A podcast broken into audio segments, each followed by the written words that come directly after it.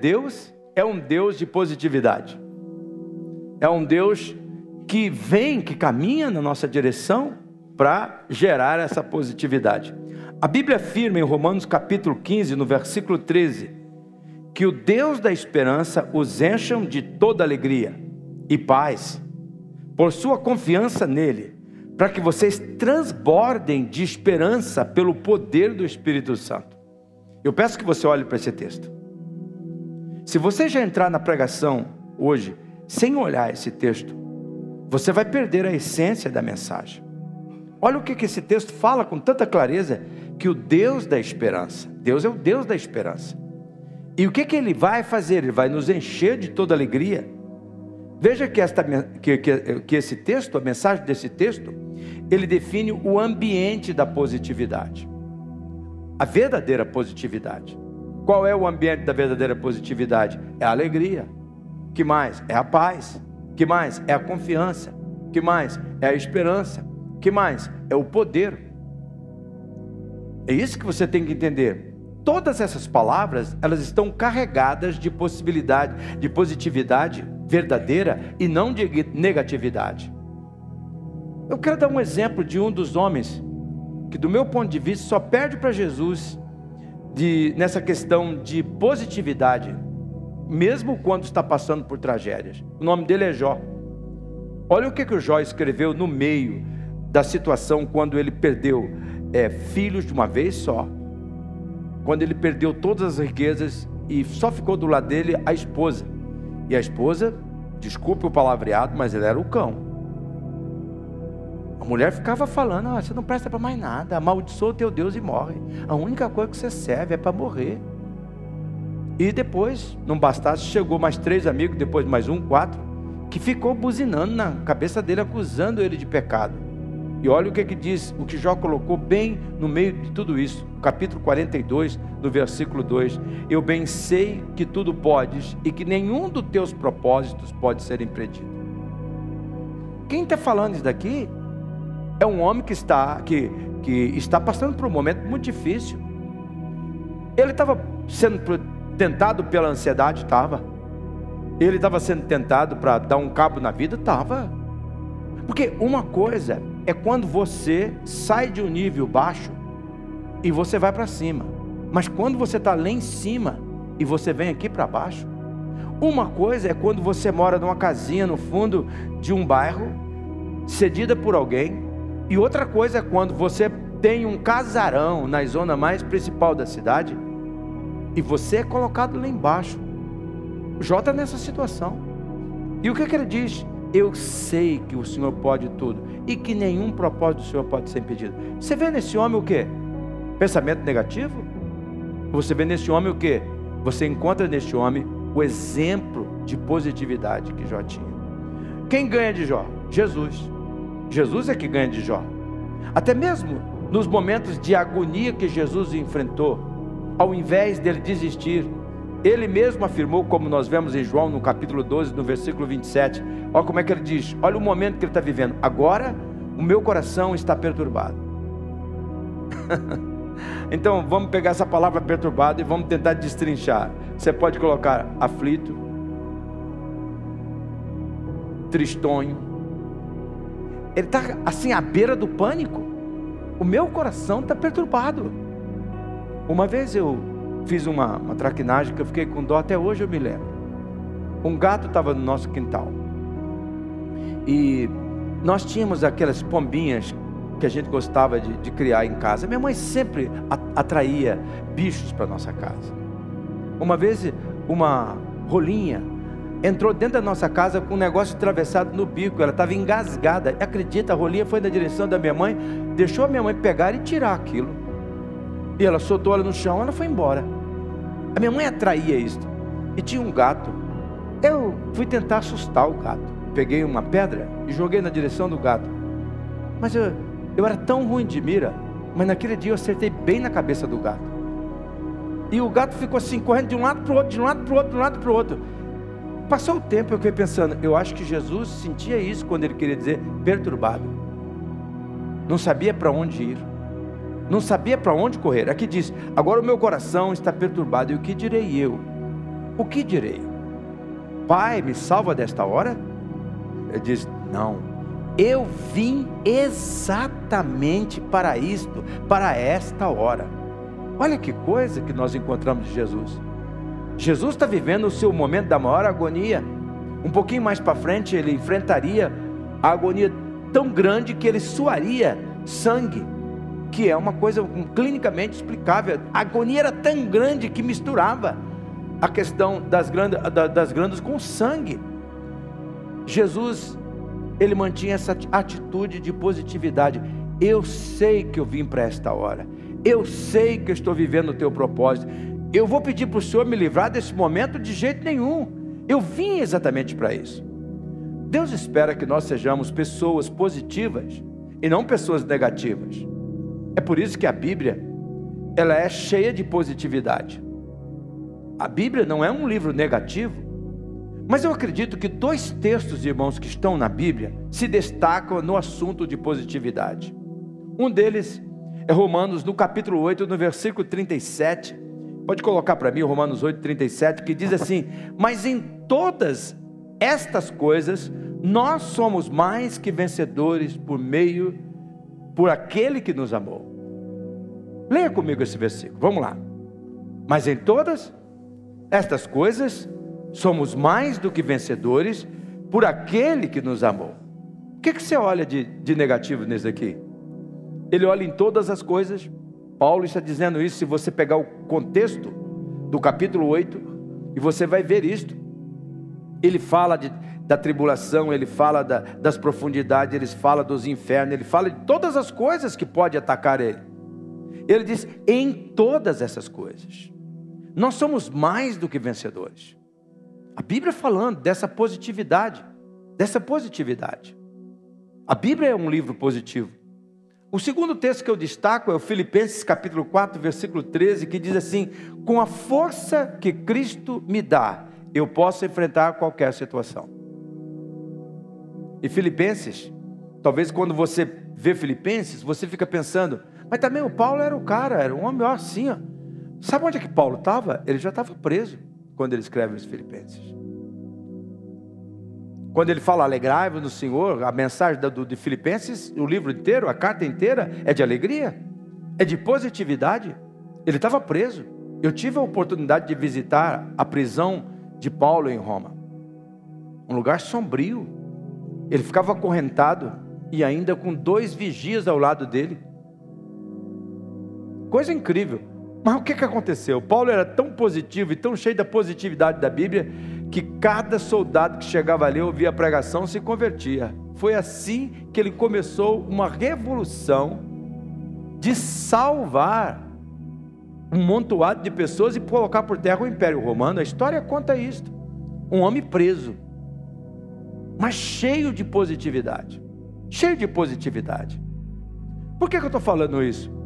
Porque talvez você esteja achando que o momento que você esteja vivendo justifica a negatividade, justifica o pessimismo, justifica você ficar o tempo todo preso às lágrimas e às dores, justifica a sua desistência. Não. A Bíblia é um livro positivo. E a vida cristã é uma vida positiva. E você precisa abraçar esta vida positiva. E talvez você me pergunte, mas como nós podemos tomar posse desta verdadeira positividade? Pois eu quero lhe indicar alguns passos. Primeiro, o primeiro passo é esse: você tem que pensar com base na mentalidade da fé.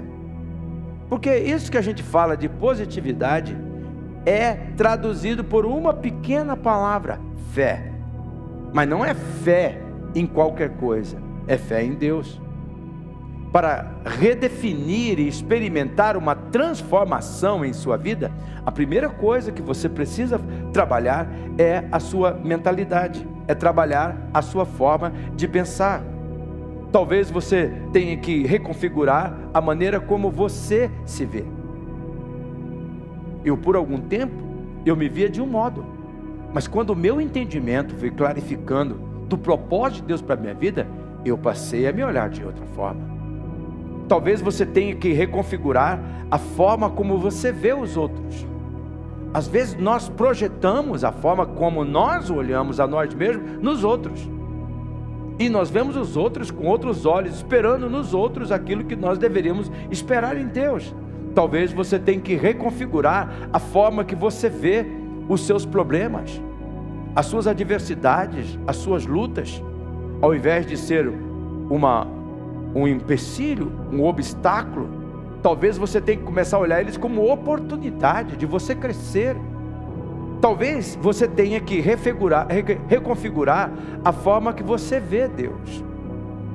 Talvez você vê Deus como um secretário executivo teu que, tá na, que tem que atender você na hora que você quer, no momento que você quer. Talvez isso esteja acontecendo com você.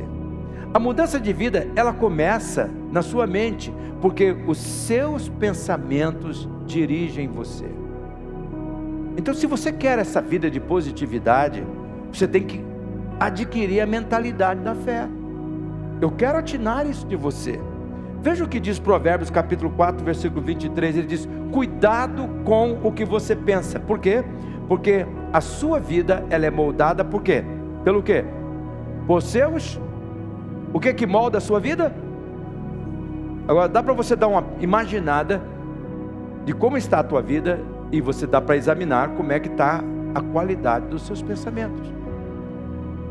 Como é que você vai mudar? Se você tem que arrumar reconfigurar a tua mente para a mentalidade da fé, porque aí a fé vai moldar a sua vida. A positividade vai moldar a sua vida. Para você se tornar uma pessoa positiva, você tem que ter essa mentalidade.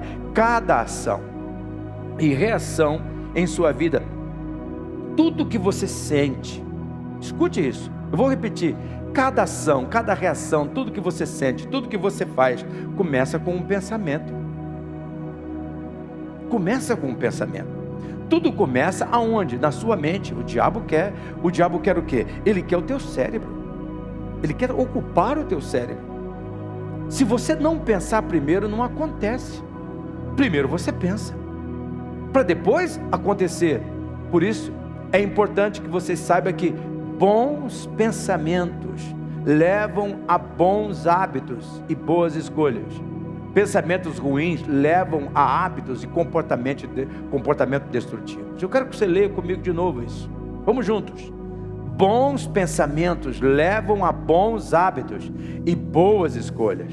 Pensamentos ruins levam a hábitos e comportamento destrutivos. Olhe para essa verdade. Analise no seu coração. A verdade é que não, não percebemos quantas vezes nós nos sabotamos o nosso próprio sucesso, o nosso próprio êxito, pela maneira que nós pensamos, pela maneira que nós encaramos a vida, os pensamentos que nós nutrimos a cada dia. Não sei se você sabe, mas nós falamos sozinhos o tempo todo. Os psicólogos chamam isso de autopapo. Você sabe, você é todo dia. É, agora tem que ir para o trabalho, pô, não sei o quê. Tá, tá, tá, Esse é um alto papo. É, porque, nossa, é, vou comer, o que será? Ixi, vai ter que esquentar isso, esquentar aquilo outro. Tem, tem um alto papo. É. Hoje mesmo à tarde eu fiquei pensando, o que será que a japonesa vai fazer para mim hoje à tardezinha? É, só falta ela fazer salada de novo. Não estou aguentando folha verde, gente. Eu fico lembrando de palmeirense o tempo todo. Ai, Rúcula de novo. Ah, Jesus, o é, que, que é isso? Alface baby de novo. Para variar, vamos no tomate com cebola, aquela coisa toda. Né? Aí eu fiquei pensando, logo naquela hora eu imaginei disso daqui. Os pensamentos me moldam. E eu pensei assim: não, mas eu tenho que comer algo que combina com o meu propósito, algo que não me engorda. Mudou a maneira como encarei. Tinha alface? Tinha. Tinha uma saladinha? Tinha, sim senhor, tinha. Era uma micharia? Era uma micharia. Era para. facilitar a coisa para mim, cortou, comprou uns, um negocinho de, de, de, carne de boi assim, como é que fala? Capate, bem fininho assim, aquela coisinha assim que você pegava assim, parecia transparente, colocou ali para fazer de conta que não era só aquela coisa toda, mas no meu coração já estava assim, eu preciso comer essas coisas que não me engordam, não é para me inchar na minha barriga. Os pensamentos moldam esse alto papo. Muitas vezes você se sabota com esse alto papo. É, a vida não acontece para mim. É, porque não dá certo nada para mim. Deus me esqueceu. Eu acho que eu estou com zica. Parece que quando Deus me criou, veio a zica e caiu bem em cima de mim. Você não. Quantas vezes não, não pensa desta forma? Deixa eu alertar você, porque a Bíblia diz em Provérbios, no capítulo 23, no versículo 7, porque como imagina em seu coração, assim você é. Olha para esse versículo. Olha o que, Deus está falando aqui. Você quer a positividade, você tem que então trocar pela mentalidade da fé. Por quê? Porque da maneira como você pensa, o pensamento molda você. O seu problema de relacionamento não começa com relacionamento, começa com seu cérebro. Começa com seu cérebro, o seu problema com dinheiro, o seu problema com sexo, o seu problema com hábitos destrutivos, com comida, com trabalho, com qualquer outra coisa. Começa com o teu cérebro. Você não pode redefinir nenhuma área da sua vida se você primeiro não mudar a tua mentalidade para uma mentalidade de fé. Para uma mentalidade positiva da palavra de Deus. Mas como é a mentalidade da fé? A Bíblia trata desse assunto em Filipenses no capítulo 4, no versículo 8, e eu quero que vocês leiam comigo em voz alta, todo mundo, vamos lá? Firme os seus pensamentos naquilo que é verdadeiro, bom e direito. Pense em coisas que sejam puras e agradáveis, e detenham-se nas coisas boas e belas que há em outras pessoas. Pense em todas as coisas pelas quais você possa louvar a Deus e alegrar-se com elas. Olha aí, ó. Olha como é que é a, a, a mentalidade da fé. É essa. Talvez você deveria pegar esse texto, Filipenses capítulo 4, versículo 8, e decorar esse texto. E toda vez que vir um pensamento que não combina com isto, você vai entender que não é a mentalidade da fé e você tem que trocar. Muitos dos nossos sentimentos estão ligados com os pensamentos. Muitos não, todos os nossos sentimentos estão ligados com os pensamentos. E veja que aqui a Bíblia diz que a mentalidade da fé, ela é a mentalidade da possibilidade. A mentalidade da fé é a mentalidade do ânimo e não do desânimo. A mentalidade da fé não se concentra na mentira, mas na verdade. A mentalidade da fé, ela não se concentra nas maldades humanas. A, a, a, mentalidade da fé, ela não foca e nem combina com as impurezas. A mentalidade da fé, ela se concentra nas coisas que agradam a Deus. A mentalidade da fé não é pessimista, mas dá alegria, pois com Deus nós podemos vencer qualquer situação. Então, quando você está pensando o tempo todo, é, não vai dar, acabou meu sonho, acabou minha perspectiva, acabou isso, acabou aquilo outro. Você está pensando com a mentalidade não da fé, é da incredulidade. Então, ao invés de você ativar a mentalidade da incredulidade, ative a mentalidade da fé. Ao invés de você ativar a mentalidade do desânimo, ative a mentalidade do ânimo. Ao invés de você pensar nas impossibilidades, pensa no Deus que é possível, como Jó, ninguém pode impedir o seu propósito. Você tem que trocar a configuração da sua mente para pensar com fé. O problema é que quando nós estamos passando por uma tribulação grande, a gente corre para Deus. E depois que aquilo se resolve, a gente esquece de todas aquelas coisas que Deus falou conosco e nós começamos a trocar a mentalidade para aquela velha mentalidade. Você tem que fazer isso todo dia, configurar a tua mente na mentalidade da fé.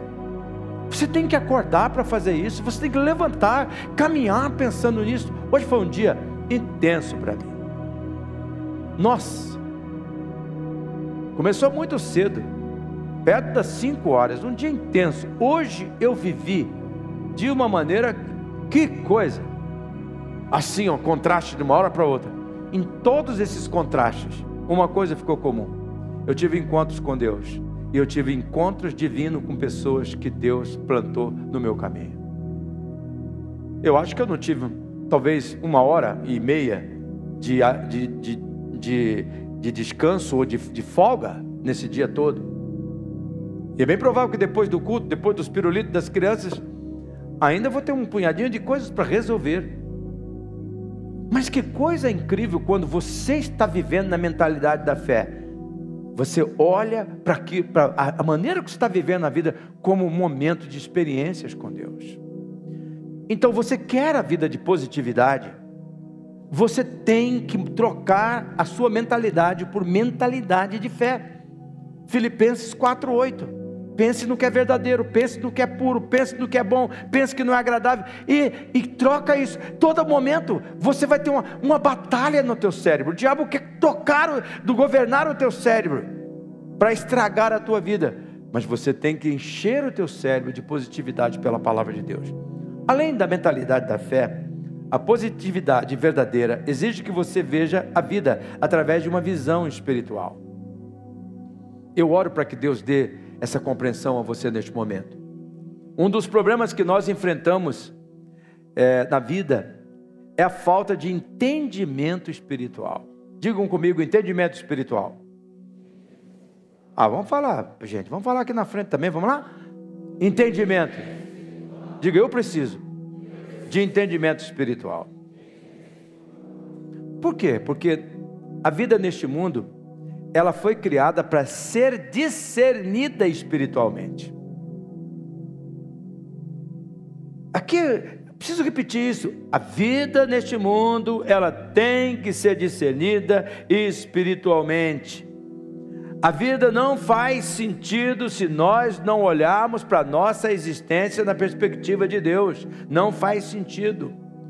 O problema é que, neste lado da eternidade, as pessoas procuram ver a vida do ponto de vista do dinheiro, do ponto de vista da vantagem pessoal, das conquistas humanas, do prazer e etc. E eles ignoram o que diz a Bíblia em Efésios, no capítulo 6, no versículo 2, quando diz: Pois a nossa luta não é contra pessoas, mas contra os poderes e autoridades, contra os dominadores deste mundo de trevas, contra as forças espirituais do mal nas regiões celestiais. Veja só, as circunstâncias da vida, os ataques que nós sofremos, os obstáculos que aparecem em nosso caminho, precisam ser discernidos espiritualmente. Talvez você esteja vivendo um momento da tua vida que você está tentando buscar explicação e não está discernindo isso de forma espiritualmente. Eu quero alertar você: todos nós vivenciamos diariamente uma batalha espiritual. Será que você já percebeu? Que há uma batalha espiritual do mal. Nossa luta não é contra as pessoas. Tem pessoas que estão do nosso lado que são instrumento do diabo. Instrumento do capeta. Uma pessoa no teu trabalho, alguém para tirar você do caminho. Você é uma mulher jovem, cheia de vida, de, de tanta coisa. O diabo planta um capeta para ser uma tentação na tua vida e você não discerne. Fica se sentindo a maravilhosa, a poderosa. Para estragar a tua vida, para estragar os teus sonhos. O mesmo acontece com homens. O bobão se sente o, o, o bicho da goiaba e não sabe que quem está por trás é o cão. Não discerne as coisas espiritualmente. É uma porta, vou ganhar teu dinheiro assim, assim. E não vê que é uma armadilha do Satanás para derrubar você para tirar você da honestidade, para malograr a sua esperança, para frustrar os seus planos, os teus sonhos. Nós estamos envolvidos numa batalha espiritual constantemente. A visão humana não serve para você vencer as batalhas espirituais. Não serve. Não por força, não por violência, mas pelo meu espírito, diz o Senhor dos Exércitos. Foi a canção que nós cantamos no início desse, dessa reunião. Por isso você precisa buscar de Deus uma visão espiritual das coisas. Nós precisamos ver, você precisa ver as suas circunstâncias, os sentimentos que vêm a você, que surgem em você, os pensamentos. Você tem que analisar isso numa, com base na visão de Deus. Eu vou mostrar para vocês um texto que é maravilhoso demais, mas que nós temos que ter entendimento espiritual deles, que está em 1 Coríntios, no capítulo 2, no versículo 14, diz assim: Ora, o homem natural não compreende as coisas do Espírito de Deus, porque lhe parece loucura, e não pode entendê-las, porque elas se discernem espiritualmente. Olha esse versículo. Eu tenho medo de colocar os textos aqui. Você só vê o versículo e não, e não discerne nada. Você tem que buscar esse entendimento espiritual. Veja, o homem natural, ele não compreende as coisas do Espírito. Quê? Porque ele parece loucura. parece coisa inventada. Por quê? Porque, ele se, porque as coisas precisam ser discernidas espiritualmente. A nossa sabedoria, o nosso conhecimento, a nossa experiência, os nossos recursos são insuficientes. A positividade verdadeira, ela exige que nós tenhamos entendimento espiritual. Diga entendimento espiritual. Porque tem um punhado de gente que tem entendimento intelectual. E o entendimento intelectual te faz o quê? Te faz conhecer o Evangelho intelectualmente. Mas é só o entendimento espiritual que gera mudança. As pessoas dizem assim: eu gosto muito da, igreja missionária, porque a maneira como vocês pregam a mensagem, eu entendo. Esse entendo, se esse entendimento é só por causa que ficou claro intelectualmente, ele não vai gerar mudança nenhuma na sua vida. Você tem que ter um entendimento espiritual, porque é o entendimento espiritual que é o produto de revelação divina, para você poder experimentar as mudanças. Positividade verdadeira, ela acontece em decorrência desse entendimento espiritual. E é um entendimento espiritual das coisas que fortalece você para manter-se você firme. Quando você está em casa, enfrentando um momento difícil da sua casa, com um filho, com uma filha, com o marido, com seja, seja com qual for a pessoa, mas você tem entendimento espiritual daquilo? Eu e minha esposa estávamos enfrentando uma situação que, glória a Deus, está resolvida. E ela ficou um pouco tensa, eu também. Falei: espera um pouquinho, querida. Vamos ter um entendimento espiritual disso. O diabo quer conquistar o nosso cérebro, quer comandar os nossos pensamentos. Mas qual é a verdade? Nosso Deus é soberano, Ele está reinando sobre o trono, ele viu cada um dos nossos dias, Ele já tomou conta disso para nós. Vamos só vivenciar isso, só para ver como é que Deus resolve as coisas. Mudou tudo. Mudou tudo. Mudou tudo. Quando você tem um entendimento espiritual. Por que é que está acontecendo com esse meu menino adolescente, com essa minha menina adolescente? O que é que está acontecendo com essa minha jovenzinha? Você tem um entendimento espiritual, ela está tão agressiva comigo, tão rebelde com isso. Ah, Satanás. Você está aí tentando tirar minha filhinha, meu filho. Ah, Satanás. Você está tentando roubar a felicidade do meu casamento. Ah, Satanás. Ah, mal. Você está tentando me roubar a paz que excede todo entendimento. Mas eu já entendi quais as suas intenções. Muda a maneira como você vai encarar. Vocês compreendem? Digam amém aí. Por isso, você tem que orar para Deus. Qual é a oração? Tem pessoas que dizem assim: ora para mim, pastor, ora para mim, pastor, ora para mim. Eu digo assim: isso não é coisa de oração. Como assim? Não é? Não, é coisa de obediência. Eu posso orar por você, mas se você não obedecer, não vai adiantar nada. Não vai adiantar nada. Eu tenho falado para muitas pessoas, pastor, olha, eu preciso de Deus da, no, no, meu casamento, eu preciso de Deus da minha vida, eu preciso de Deus do meu trabalho. Eu falei, é, você precisa da bênção de Deus nessas coisas? Sim, não, você precisa de um compromisso com Deus. Você precisa de um compromisso com Deus. Então o que você tem que pedir? Tem que pedir para Deus assim: abra os meus olhos para que eu possa ver como é que a vida deve ser vivida com base na tua perspectiva. Você tem que pedir para Deus abrir os teus olhos para você ver a realidade espiritual que você está inserido. Você talvez também esteja tão preocupado com as coisas materiais, com comida, com bebida, moradia, viagem, um punhado de coisas, e você está esquecendo o essencial, uma visão da realidade. Porque quando você tiver uma visão espiritual da vida, você vai ver que tudo aquilo que for necessário, o Pai Celestial cuida. O Pai Celestial sustenta. Uma das orações que nós temos que fazer todo dia: abre os meus olhos para que eu possa ver Jesus. Por que, que você quer ir para o céu? Tem muitas pessoas que querem ir para o céu porque tem medo do inferno, então ele não quer ir para o céu, quer se livrar do inferno. Aqui na terra eu ainda quero usufruir das coisas do capeta, pastor, porque ó, eu vou confessar para o senhor, é muito mais gostoso. Ah, uma noitada lá na, na, na boate, bebendo aqueles drinks maravilhosos. É muito mais gostoso que ficar num culto, o pastor pregando quase 50 minutos, que nem o senhor faz. É, aí aqui na terra eu ainda queria aproveitar umas coisas do capeta, mas eu não quero ir para o inferno. Não, você não quer ir para Jesus. Sabe como é que você sabe quando você quer Jesus? Quando você pensa no céu, você pensa em Jesus ou pensa só de, de não ficar ruim na coisa? Se você não pedir, ó oh Deus, abre os meus olhos, revela Jesus para mim, porque eu quero amá-lo.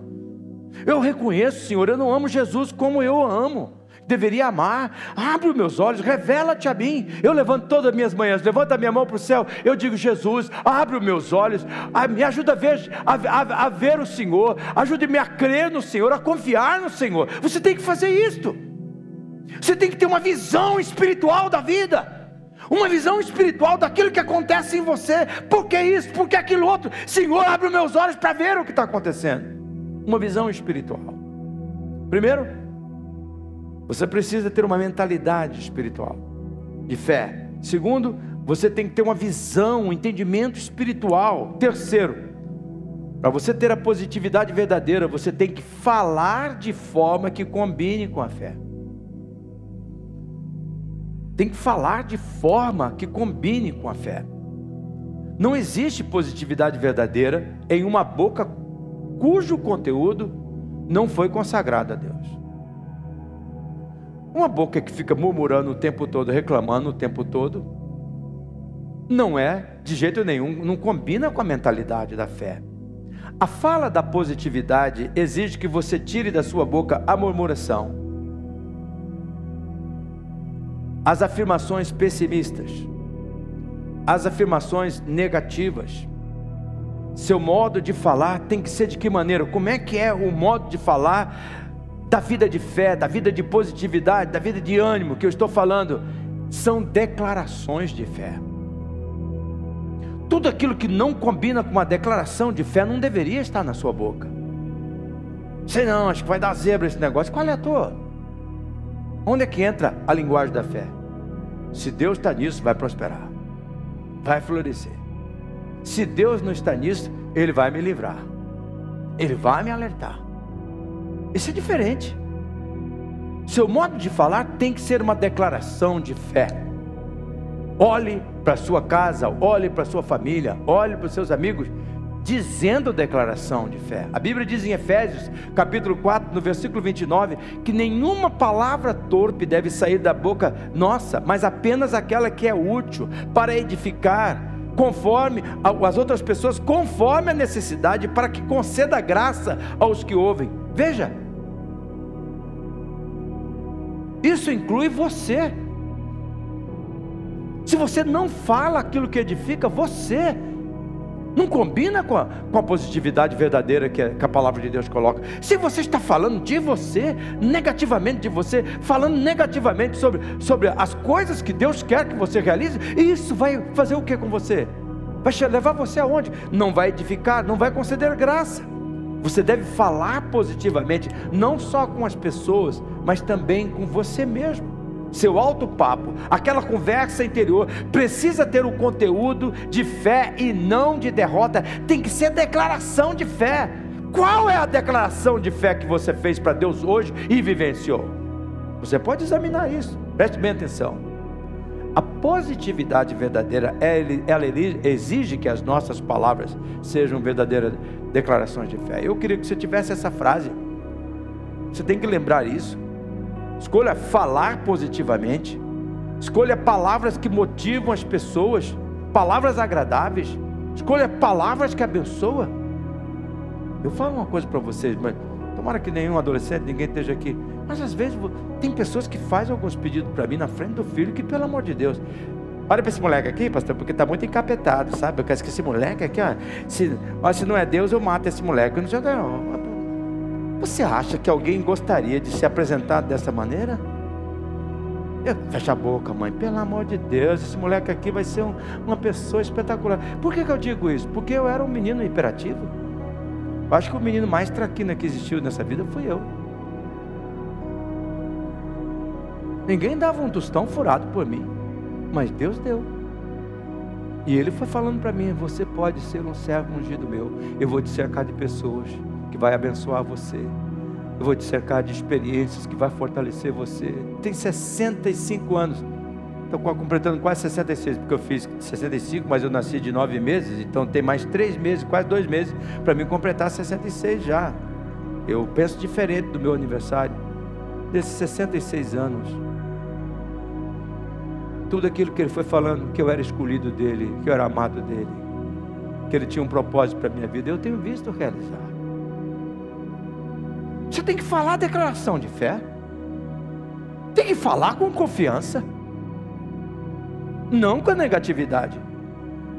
Por isso você tem que orar a cada dia, o que está escrito no Salmo 19, no versículo 14: que as palavras da minha boca e a meditação do meu coração sejam agradáveis a ti, Senhor, minha rocha e meu resgatador. Que as palavras da minha boca, meditação do meu coração, sejam gratas diante de ti, ó Senhor, ó Senhor, ó Senhor, ó Senhor, ó Senhor, que as palavras da minha boca, meditação do meu coração, sejam gratas diante de ti, ó Senhor. Eu quero continuar sendo essa igreja que coloca música nos salmos porque essa é a música dos salmos.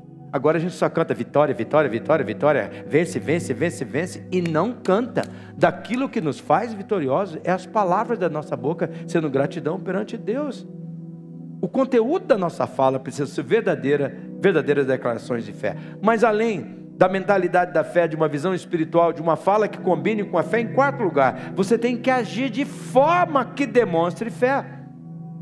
Você precisa pensar na palavra de Deus, você precisa ver a vida de acordo com a visão da palavra de Deus, você precisa declarar a palavra de Deus, mas você precisa se lançar sobre a palavra de Deus. Então, se é verdade que eu vou ter encontro divino nesse dia, eu vou prestar atenção, Senhor. Aonde é que está o encontro divino? Aonde é que está o encontro divino? Aonde é que está o encontro divino? Aonde o Senhor quer me levar hoje? Por que, que eu encontrei com essa pessoa? E você vai começar a ver os encontros divinos. Você tem que se lançar sobre essa palavra.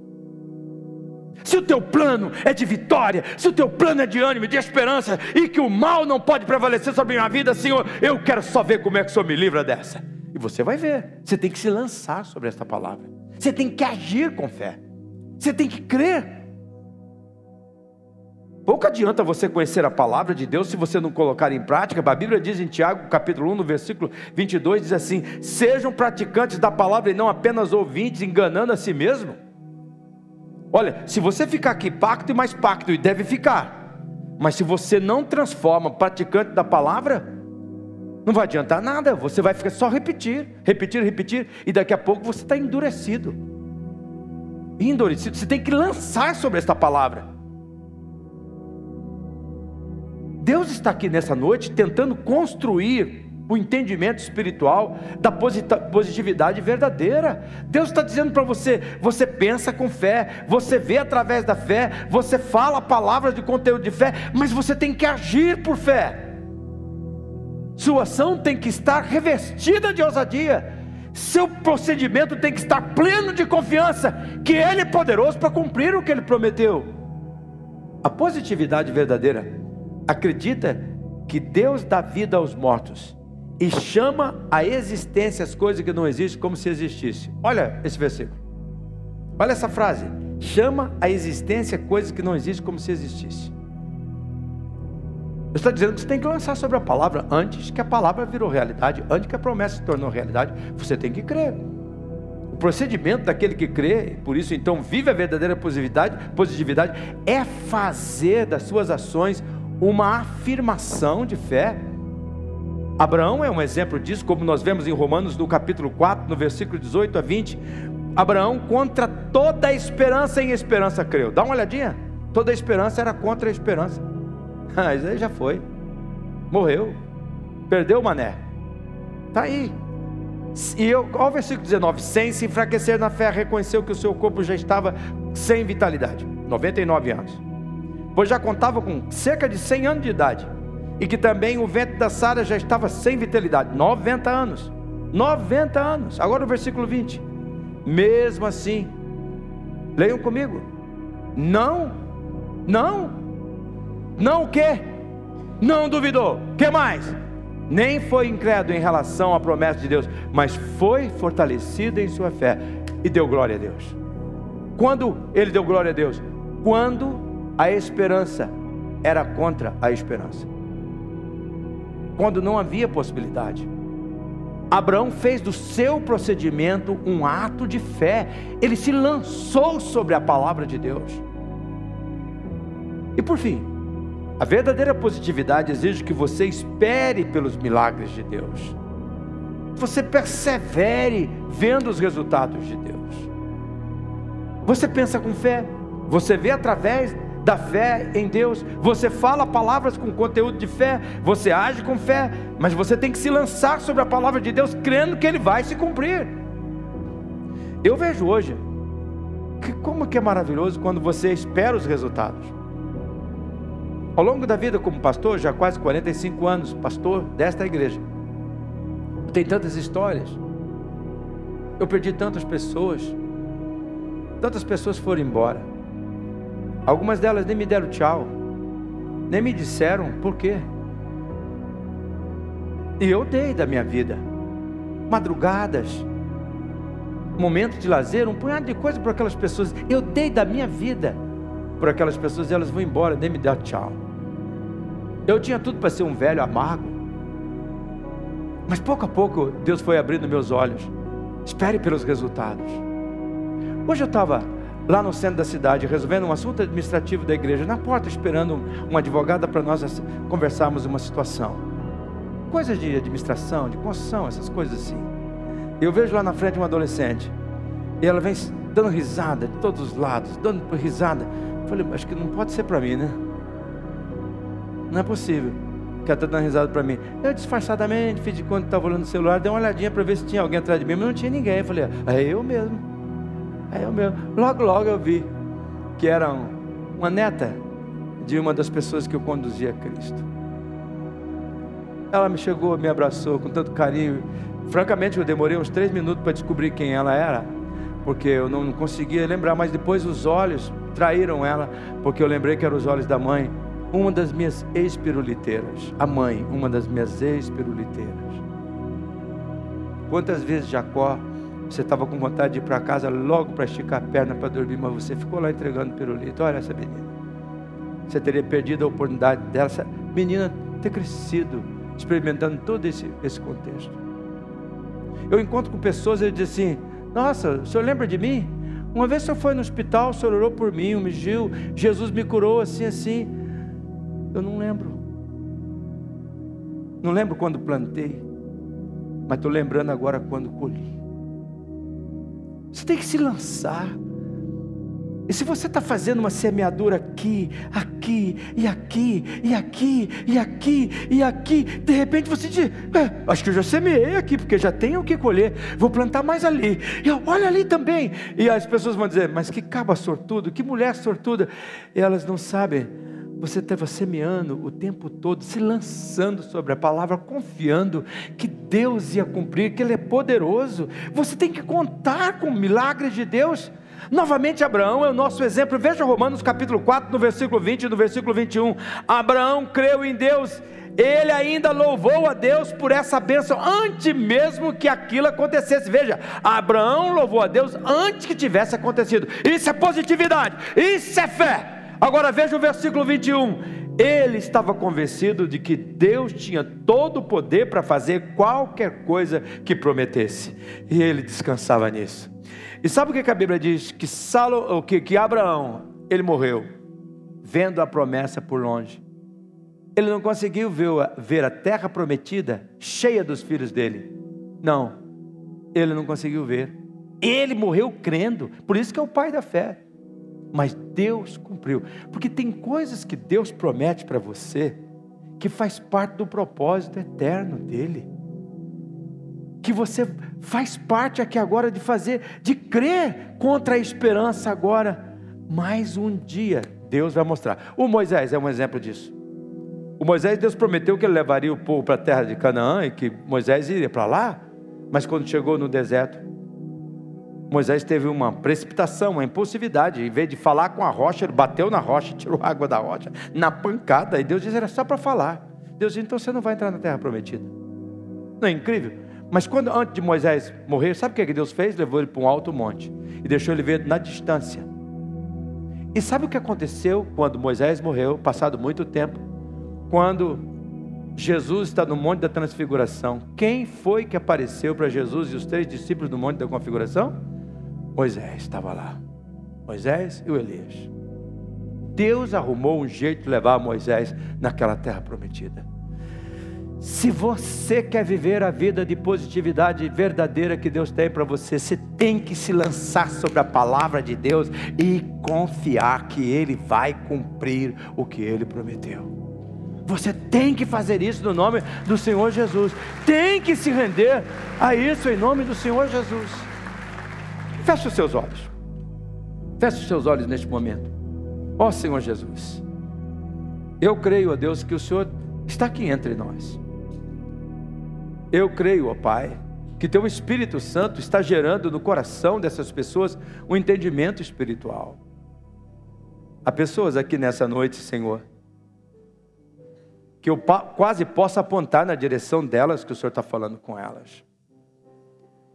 O Senhor trouxe pessoas aqui, Senhor, e particularizou frases para levar essas pessoas, ó oh Deus, a ver que elas têm que tomar a atitude da fé, da positividade. Ó oh Deus, que a alegria não é um sentimento, ela é uma atitude. E quando ela se torna uma atitude, ela vira também um sentimento, Senhor, que o Senhor coloca no coração daqueles que creem. Tem pessoas aqui nessa noite, ó Pai, que precisa orar. Abre os meus olhos para que eu veja Jesus. Porque se elas não ver o Senhor, elas não vão entender, ó Deus, a vida que o Senhor fez para elas viverem. Há mulheres, há homens aqui, Senhor, que precisam desse entendimento, Senhor. Mas se o Senhor não gerar esse, até para crer no Senhor, nós precisamos do Senhor. Então eu peço que o Senhor gere isso no coração dessas pessoas.